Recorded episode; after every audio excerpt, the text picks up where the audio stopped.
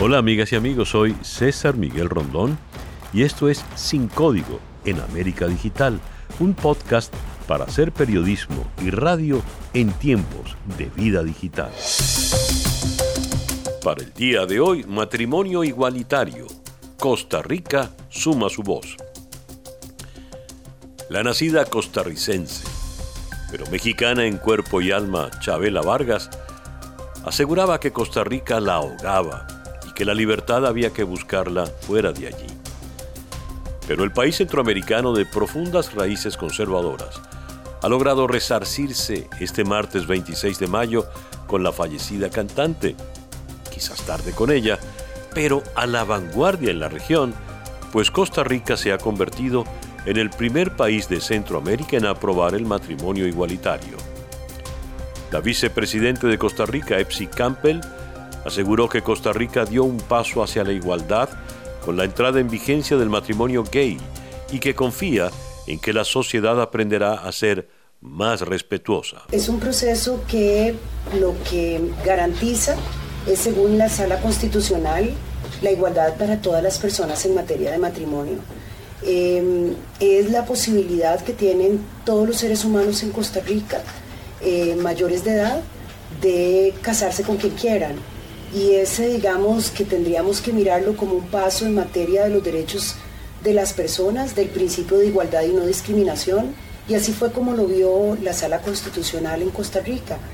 Es un día en el que se camina en esa tarea que tenemos en este país de que todas las personas sean tratadas igual, indistintamente de su identidad sexual o de género, indistintamente de su raza, de su sexo, de su condición de discapacidad o no, del lugar en donde viven, de si, de si realmente son personas que viven en la zona rural urbana. Y yo lo que animo a todas las personas es que en este momento, igual que en el otro, podamos ver sin prejuicio los derechos y las posibilidades que tenemos todos los seres humanos de este, amar, de vivir plenamente, de tomar decisiones con quien queremos, quieren compartir la familia.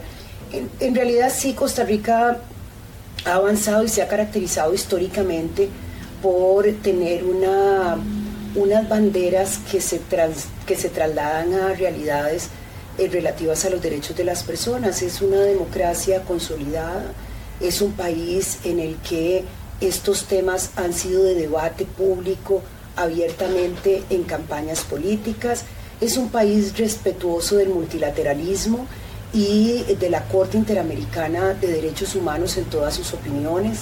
Realmente creo que eh, es de esperarse que un país como el nuestro siga llevando la vanguardia en estos temas, de manera que, yo creo que, que, tiene una lógica histórica em, en, donde, en la cual los movimientos sociales empiezan a demandar, la institucionalidad responde y se consolida en hechos concretos que son demandables para todos los ciudadanos. Para mayo de 2020, 29 países, incluida en la lista la reciente anexión de Costa Rica, permiten casarse a las parejas del mismo sexo. En estos países, las parejas homosexuales pueden ejercer libremente su derecho civil, asumiendo los deberes y derechos de la unión matrimonial. También se da el caso de naciones donde se contemplan uniones de carácter civil, fuera del concepto del matrimonio, denominados como parejas de hecho o uniones civiles, pero los movimientos de derechos humanos a nivel mundial consideran este tipo de uniones una forma de discriminación.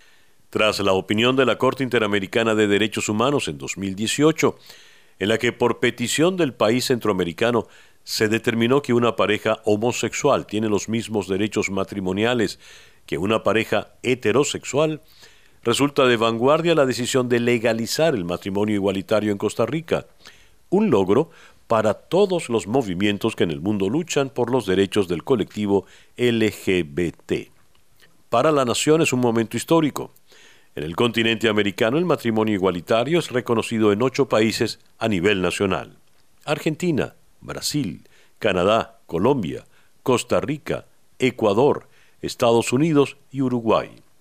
Así, el continente americano se convierte junto a Europa en uno de los dos continentes a la vanguardia en el mundo con respecto a esta legislación. Uno de los países pioneros en asumir el matrimonio igualitario fue Argentina. ¿Cómo ha sido su influencia en el resto del continente? La pregunta se la hacemos al periodista Marcos Colombia, en Buenos Aires. Hola Marcos. Hola César Miguel, qué gusto saludarte.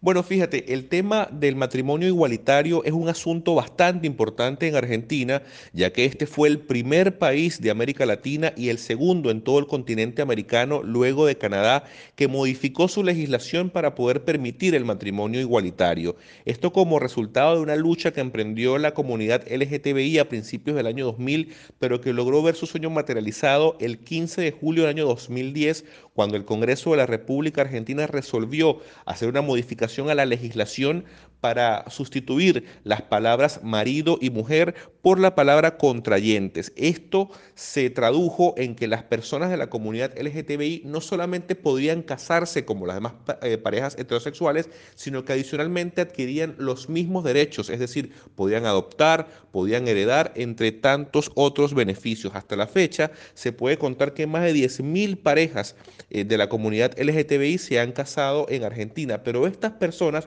no son argentinos, también muchas otras personas de otros países de, la región e incluso de otros continentes como Europa del Este han tomado Argentina como su primera opción para poder casarse con sus parejas, ya que provienen de países que no son eh, o no tienen leyes tan amigables con el matrimonio igualitario. Que Argentina haya dado este primer paso fue bastante significativo, ya que otros países como Chile, Uruguay, Brasil, Colombia y ahora recientemente Costa Rica han venido siguiendo los pasos que, Argentina emprendió hace ya 10 años. A pesar de que durante este periodo y durante esta década ciudades como Buenos Aires eh, han obtenido un desarrollo bastante importante y una madurez considerable con respecto al tema de la inclusión y el respeto a las personas de la comunidad LGTBI, todavía hoy en día existe mucha discriminación y estigmatización para estas personas que de una u otra forma lo que buscan o lo que quieren es ser libres como lo somos todos los demás ciudadanos eh, para poder ejercer y decidir la mejor forma en la que quieren emprender sus proyectos de vida. Así que este año estaríamos esperando eh, ver cuáles van a ser las actividades con las que van a conmemorar y celebrar estos 10 años de que acá en Argentina y en toda América Latina se dio el primer paso para poder eh, celebrar el matrimonio igualitario. Gracias Marcos. Era el periodista Marcos Colombia en Buenos Aires. Según informes de las organizaciones de derechos humanos, a pesar de que las leyes en América Latina que afectan a la comunidad LGBT han sido en muchos casos favorables, en distintas escalas según los países y se han producido muchos avances, la homofobia sigue latente. El primer diputado abiertamente gay de Costa Rica, Enrique Sánchez, explica que siempre han habido grupos que han obstaculizado avances en materia de derechos humanos, por eso es tan importante este paso hacia la igualdad. Más de 14 años estar discutiendo diferentes iniciativas relacionadas con los derechos de las parejas del mismo sexo. Ninguna fructificó, siempre ha habido grupos que obstaculizan sistemáticamente cualquier avance en materia de derechos humanos. Sin embargo, en el último tiempo a partir de la resolución de la Sala Constitucional y apegados al derecho internacional, esta Asamblea Legislativa también por una mayoría eh, rechazó la posibilidad de reabrir un debate que ya está zanjado y un debate que tiene que ver especialmente con los derechos de las personas, tiene que ver con vidas reales, de familias, de familias que hasta el día de hoy vivían con miedo por su patrimonio familiar, vivían con miedo que qué pasaría con sus hijos e hijas si algo les llegara a pasar y que ese miedo no tendrá que existir más, ya no tendrán que vivir en los márgenes de la ley y esta Asamblea Legislativa también reconoció que esta es una, una deuda que había que saldar y que finalmente se salta. El matrimonio igualitario en Costa Rica se llevó a cabo entre Alexandra Quiroz y Daritza Araya, a las 001 minuto hora local del día martes 26 de mayo frente a un notario e incluyó la celebración virtual debido a las medidas de aislamiento por el COVID-19. Asimismo, en medio de la crisis del coronavirus y tomando en cuenta todas las medidas de control sanitario, el activista y abogado Marco Castillo y su pareja Rodrigo Campos fueron los primeros en casarse en un juzgado de familia. Para Marco Castillo, el matrimonio civil igualitario es un peldaño hacia la equidad. Me alegra mucho que se haya podido concretar ya una cuestión legal, ¿verdad? Porque significa un acceso, un peldaño hacia la equidad y eso me produce mucha satisfacción. Hay dos metas que queremos eh, eh, empezar a pelear, que es para que las personas trans no sigan siendo discriminadas. Ya Transvida, que es la organización, ha logrado que se les dé algunas cuestiones de educación, y que en las escuelas y colegios se evite la expulsión de estas personas, no la expulsión, pero sí el retiro de estas personas de la educación. ¿Verdad? Eso tiene que funcionar. Las personas trans tienen derecho a la educación y principalmente al empleo. ¿verdad? Pero ¿qué pasa? Resulta que muchas no han podido cursar estudios y muchas, aunque han cursado estudios, no les dan trabajo por su condición de trans. Eso es algo que tenemos que pelear para llegar adelante con esto. Y el otro asunto es que en Costa Rica se tipifiquen los crímenes por discriminación. Por su parte, Rodrigo Campos asegura que con esta acción Costa Rica se coloca en el lado correcto de la historia. Este acceso al derecho significa que está colocando a Costa Rica en el lado correcto de la historia, en el lado correcto de los países con una mentalidad completamente diferente, con una mentalidad abierta al cambio, ese cambio es difícil porque trae incertidumbre, trae temor, pero bajo el respeto que se debe considerar en una democracia como la nuestra, estamos seguros de que vamos a lograr no solo este, sino más acceso a otros derechos para otras poblaciones que también merecen tener esos derechos. Aunque la historia es recibida en la mayoría del mundo con satisfacción, en el país tiene detractores. La ley se implementó tras agotarse el plazo de 18 meses que el Tribunal Constitucional dio en 2018 al Congreso para que ajustara las leyes y permitiera implementar el matrimonio igualitario, cosa que los diputados no hicieron, por lo que este derecho entró en vigor de forma automática. Pero a 30 años de que la Organización Mundial de la Salud ya no considere a la homosexualidad como una enfermedad, 70 países la castigan. En Senegal, Tanzania, Zambia, Kenia, Sierra Leona, Etiopía, Malawi, entre otros, es un delito que se paga con cárcel. Con pena de muerte se castiga en Nigeria, Somalia, Sudán, Yemen. La resolución de la Organización de Naciones Unidas de 1994 referente al tema señala, los estados partes deben cerciorarse de que las preferencias sexuales de una persona no constituyan un obstáculo para hacer realidad los derechos que reconoce el Pacto Internacional de Derechos Civiles y Políticos. La identidad de género también se reconoce como motivo prohibido de discriminación. Fin de la cita. ¿Cómo reciben los ticos la noticia de la legalización del matrimonio igualitario? ¿Será el inicio de un cambio para el resto de legislaciones de la región? Abordemos el tema con el periodista Ricardo Somarriba, director informativo de Todo Noticias Digital, desde San José de Costa Rica.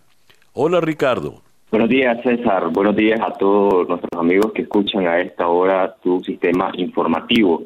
Eh, Costa Rica precisamente ya aprobó, o más bien ya entró en vigencia, la reforma a la ley del artículo número 8 de la Constitución Política. Esto indica que ya es legal en el territorio costarricense el matrimonio entre personas del mismo sexo. A partir del 26 de mayo de este año ya fue reconocido esta nueva reforma a la constitución política y precisamente en el artículo número 8 de la constitución política que permite el matrimonio entre, entre las personas del mismo sexo ha sido criticada por diferentes sectores de la sociedad costarricense y por supuesto también por un grupo de parlamentarios en eh, la Asamblea Legislativa de Costa Rica. Esto porque según ellos, entre, entre ellos está un diputado de la fracción del Partido de Liberación Nacional, eh, el señor Luis Fernando Chacón, porque según él esto atenta a la unión de la familia y también pone como este como antesala